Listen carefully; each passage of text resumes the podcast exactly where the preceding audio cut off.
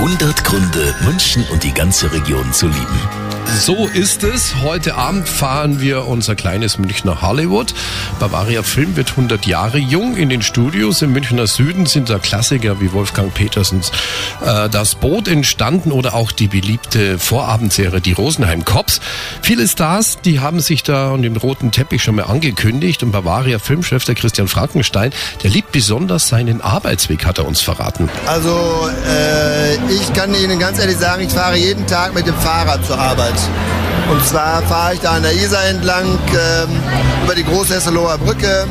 Und ich glaube, äh, ohne die Isar wäre München nicht München. Das ist mein Favorite. Das auf jeden Fall, da hat er recht. 100 Gründe, München und die ganze Region zu lieben. Eine Liebeserklärung an die schönste Stadt und die schönste Region der Welt.